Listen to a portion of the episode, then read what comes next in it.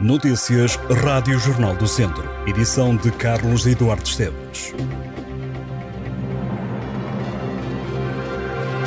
O distrito de Viseu está sob aviso devido à previsão de mau tempo. O alerta amarelo é justificado pela meteorologia, pela chuva por vezes forte que pode cair na região e que pode ser acompanhada de trovoada o aviso termina às 3 da tarde para voltar a estar ativo entre a meia-noite e as 3 da tarde de terça-feira, sendo justificado novamente pela previsão de chuva, por vezes forte, acompanhada de trovoada e de rajadas de vento que podem chegar aos 100 km.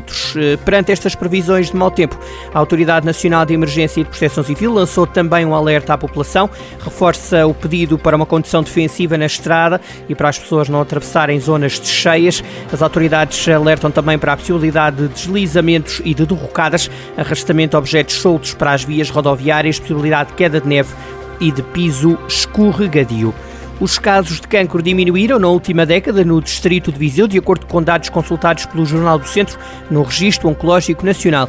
Em 2019, data do último relatório a ser publicado, foram registados na região 1.860 novos tumores, menos 262 do que em 2009. A maioria destas novas infecções foi detectada em homens, com 1.027 casos, sendo que apenas 833 dizem respeito a mulheres. Os cancros mais frequentes na região são os da mama, com 260 novos casos, seguido dos da próstata, com 257, e do cólon, com 193 novos tumores.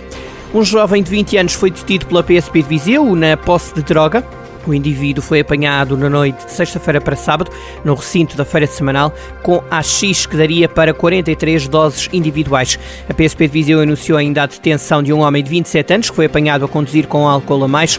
O condutor foi mandado parar eh, na rua Engenheiros Beirão do Carmo às 6h22 da manhã. Ao superar ao balão, acusou uma taxa de 2,47. Os bombeiros voluntários de Viseu ajudaram este fim de semana num parto de uma bebê que nasceu em casa. A pequena Carolina já tem uma grande história para contar. Veio ao mundo na casa, na sua casa, veio ao mundo na sua casa com a ajuda dos elementos dos bombeiros voluntários de Viseu, António Marques e Jorge Carvalho. Durante a noite, em mais uma ocorrência, como tantas outras, os dois soldados da paz acabaram por ser surpreendidos quando, ao chegarem ao local, se depararam com uma grávida já em trabalho de parto. Os bombeiros acabaram por ajudar a bebê a nascer e até cortaram o cordão umbilical.